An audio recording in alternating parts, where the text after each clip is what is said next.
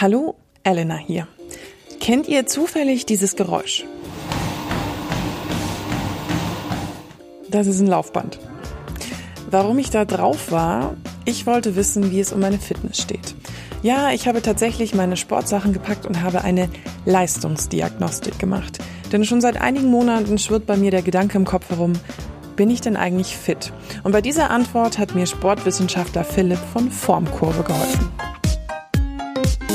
Willkommen in meinem Leben als Chaos Queen. Ich habe das Gefühl, die Welt ist so ein bisschen aufgeteilt in Marathonläufer oder Sesselpupser. Die einen machen so viel Sport, dass ich fasziniert davon bin. Die anderen schütteln den Kopf und sagen, äh, Sport ist Mord. Ich war schon immer irgendwo in der Mitte. Ich mache gerne Sport, aber es hat jetzt nie wirklich mein Leben bestimmt. Trotzdem fokussiere ich mich in den letzten Jahren oft auf so Dinge wie Kitesurfen, Snowboarden oder längere Wanderungen. Also alles, was mir sehr viel Spaß macht. Im Sommer hatte ich eine Diskussion mit einer Bekannten. Sie meinte, ich sei nicht fit genug und würde ich mehr an mir arbeiten, würde ich besser Kitesurfen können. Vor allem auch bezogen auf mein Gewicht. Das hat mich gewundert, denn unterm Strich machte ich auf dem Brett eine viel bessere Figur als sie. Natürlich bin ich immer größer, immer schwerer, immer ein bisschen molliger als die anderen, aber ich war ja nie wirklich schlechter. Und wie bekomme ich jetzt die Frage beantwortet, bin ich fit? Leistungsdiagnostik war meine Lösung. Ein wissenschaftlicher Test. Ich machte ganz blauäugig einen Termin bei Formkurve in München aus und bekam davor die Anweisung, zwei Stunden davor nichts essen, nur Wasser trinken, am Tag davor Kohlenhydrate essen und ordentlich frühstücken. Gesagt, getan. Und dann, wie immer, bin ich da einfach mal hin, mit so ein ganz klein bisschen Angst davor, dass mir gesagt wird, Mädchen, du bist ganz unfit. Hallo? Hallo. Hi. Darf ich reinkommen? Okay. Ich bin in einen hellen Raum gekommen. Links ist eine kleine Sitzecke gewesen. Dahinter stand ein großes Laufband und eine Kommode mit einem Laptop. Und natürlich Philipp, den ihr gerade schon gehört habt. Der ist Sportwissenschaftler und wird den Test mit mir machen. Sehr gut. Kannst du einfach den Sachen ablegen? Ja, ich kann mir jetzt mal deine Sportsachen eigentlich. Hast du schon Sportsachen an? Ja. Und dann musste ich natürlich erstmal erzählen, was habe ich denn so an Sport gemacht, wo stehe ich, etc. bp. Und meine Liste ist lang. Hier die Kurzfassung. Als Kind Schwimmen, Reiten, Volleyball, Tanzen, Skifahren, Snowboarden. Als Erwachsene eher punktuelle Sachen, lange Wanderungen, Snowboarden, Kitesurfen. Also aus dem Nichts ganz extreme Anstrengungen. Und weil mir das nicht so gut getan hat, wie ich vor so ungefähr zwei, drei Jahren gemerkt habe, habe ich zwischendurch dann so ein bisschen Fitness gemacht, Yoga und ganz klein bisschen Laufen für die Ausdauer. Ähm, und das hat mich so zum Denken gebracht und so dieses, wie fit bin ich wirklich, weil ich selber fühle mich einigermaßen fit. Ja. Also ich breche jetzt nicht spontan eine Scheiße aus, wenn ich eine Treppe hochlaufe. Ja. Ähm, aber das hat man einfach so von einem Fachmann abklären Sehr gut, um zu schauen, wo du da stehst. Also ja. Wir schauen ja insbesondere auf die Ausdauerfähigkeit mhm. jetzt bei der Fitness, weil das natürlich auch vom gesundheitlichen Aspekt für Herz-Kreislauf-System mhm. und gesundheitliche Prävention auch ein wichtiger Faktor ist. Mhm. Das Gerät, mit dem meine Ausdauer gemessen wird, ist ein Laufband. Mir wird eine Art Halfter angelegt. Das klingt jetzt total doof, aber das ist dafür da, dass ich nicht rückwärts von diesem Ding falle, wenn ich mich irgendwie vertrete. Früher war das ja meine größte Horrorvorstellung, wenn ich im Fitnessstudio bin, da hinten rauszukippen. Dann gibt es noch ein Pulsmesser in Form eines Brustgurts und eine große Atemmaske. Was dann passiert, erklärt mir Philipp und ich entschuldige mich jetzt schon für mein ständiges Hm. Irgendwie habe ich an diesem Tag die absolute Podcast-Regel vollkommen vergessen, dass man nicht die ganze Zeit hm sagt, sondern eigentlich nur lächelt und nickt. Aber das müsst ihr jetzt aushalten. Ich versuche es so gut wie möglich rauszuschneiden.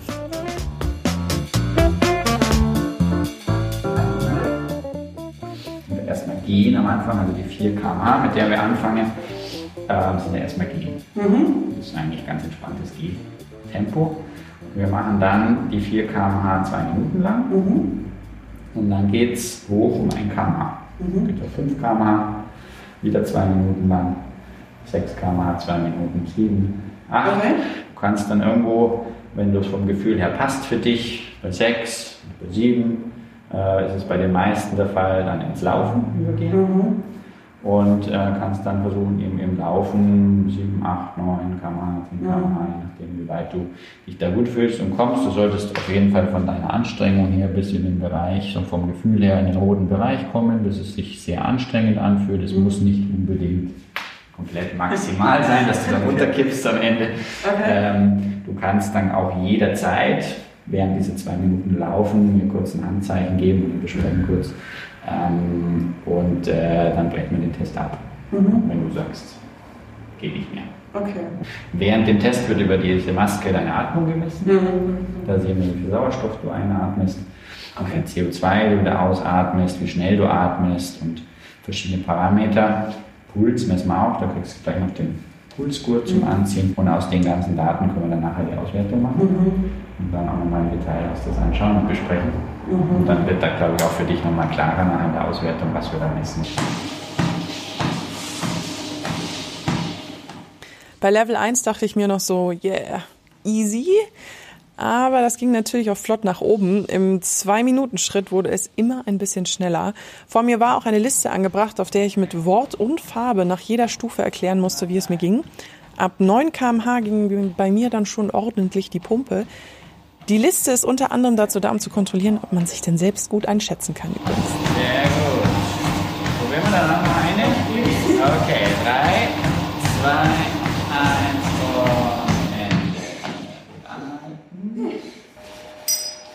kannst du dich ein bisschen erholen, durchschnaufen. Mach die Auswertung. Danach erstmal schön durchatmen. Ich gehöre nämlich zu der Fraktion, die schwitzt beim Sport und einen hochroten Kopf bekommt. Nach einigen Minuten hatten wir dann die Auswertung. Auf seinem Laptop erschienen ganz viele wunderbare Grafiken und Linien, die er mir dann erklärt hat.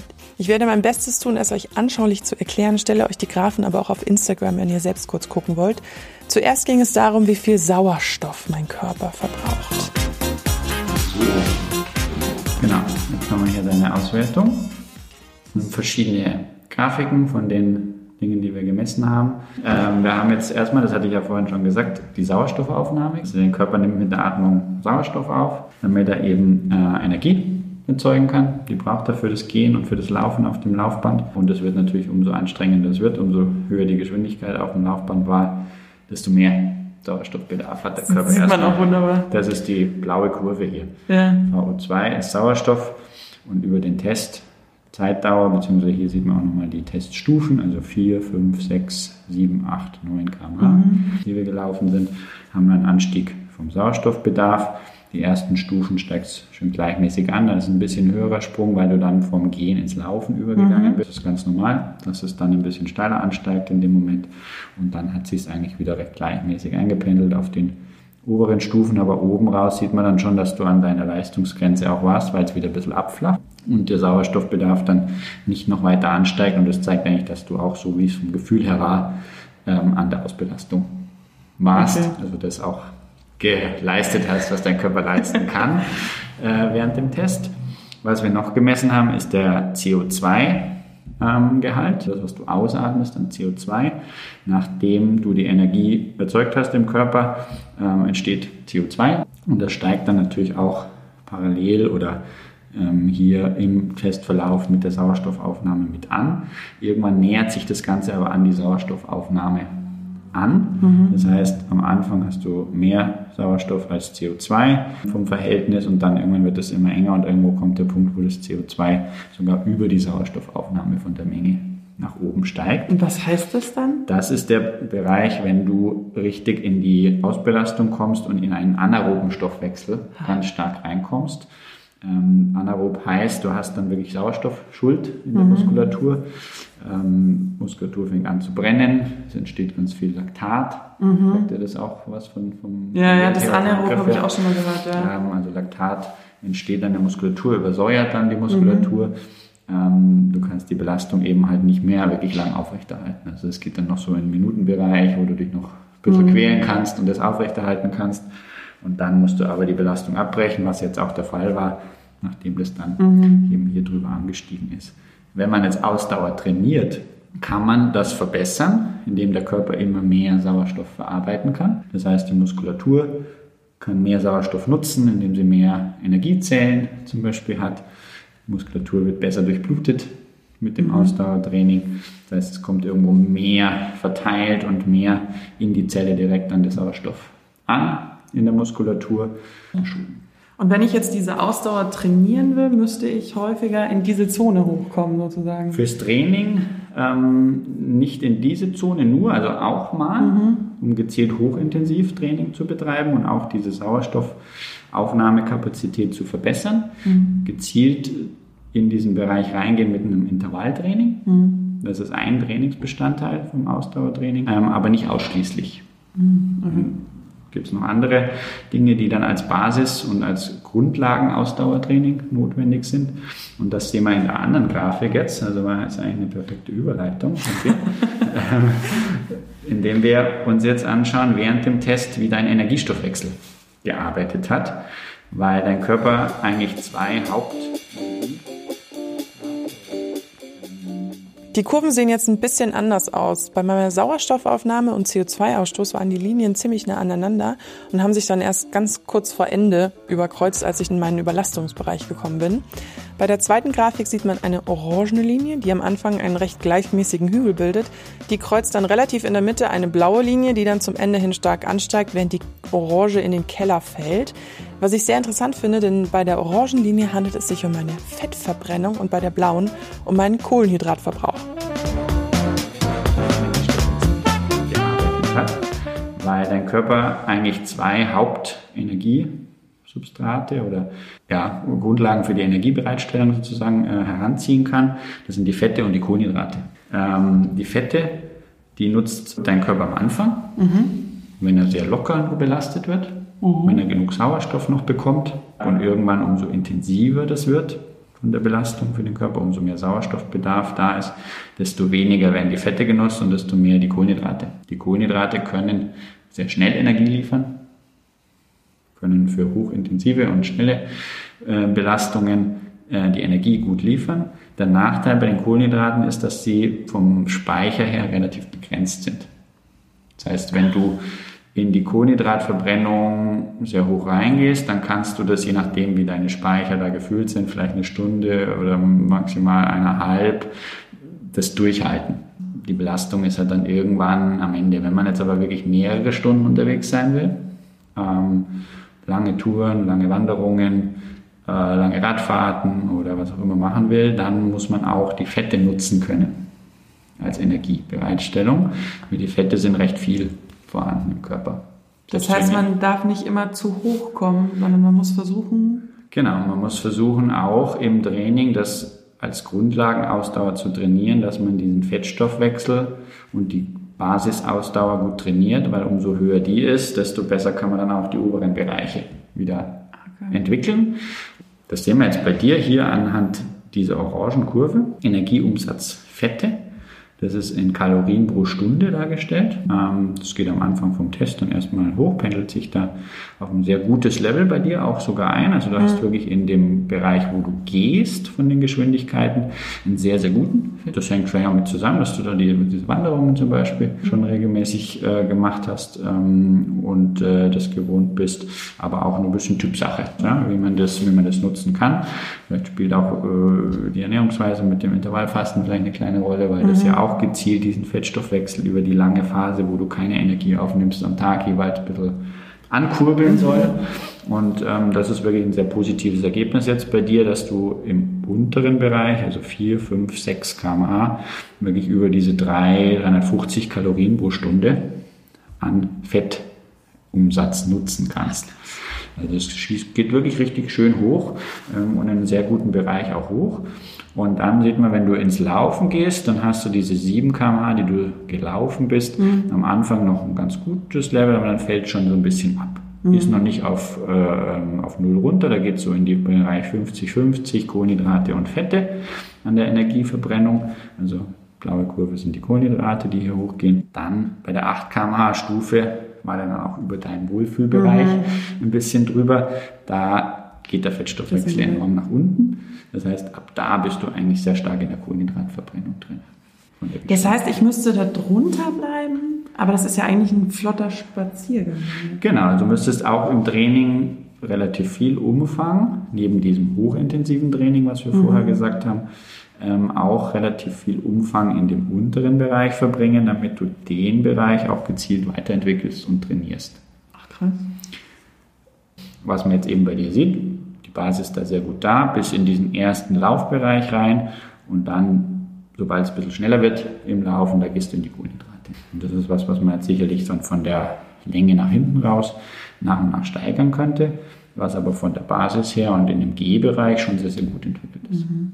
Wo ich, weil, weil, wir reden jetzt immer oft vom Laufen, wenn, wenn man jetzt. Kraftsport macht, also wenn ich jetzt zum Beispiel manchmal da meinen Bauchbeine-Po-Workout mache ja. zu Hause, aber da befinde ich mich ja dann meistens in diesem, oder Du Oder kannst du da auch Das springen? kannst du nicht direkt vergleichen, weil du einen anderen Trainingsreiz hast, weil du machst dann eigentlich Krafttraining. Ja.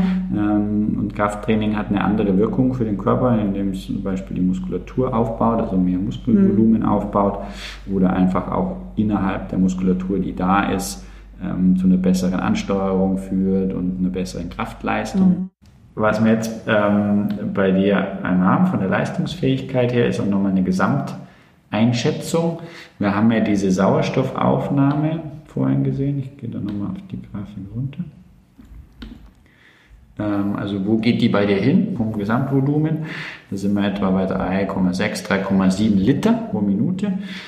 Dieses äh, Gesamtvolumen Sauerstoff, was du aufnehmen kannst, am Ende vom Test im Maximum, rechnet man nochmal aufs Körpergewicht um, ähm, in eine andere Einheit und damit hat man die maximale Sauerstoffaufnahmefähigkeit die man auch vergleichen kann, wo du da aktuell liegst vom Gesamtwert. Und da bist du mit 35 bezogen aufs Körpergewicht im Normalbereich. Komplett, also ich bin in der Mitte, Mitte.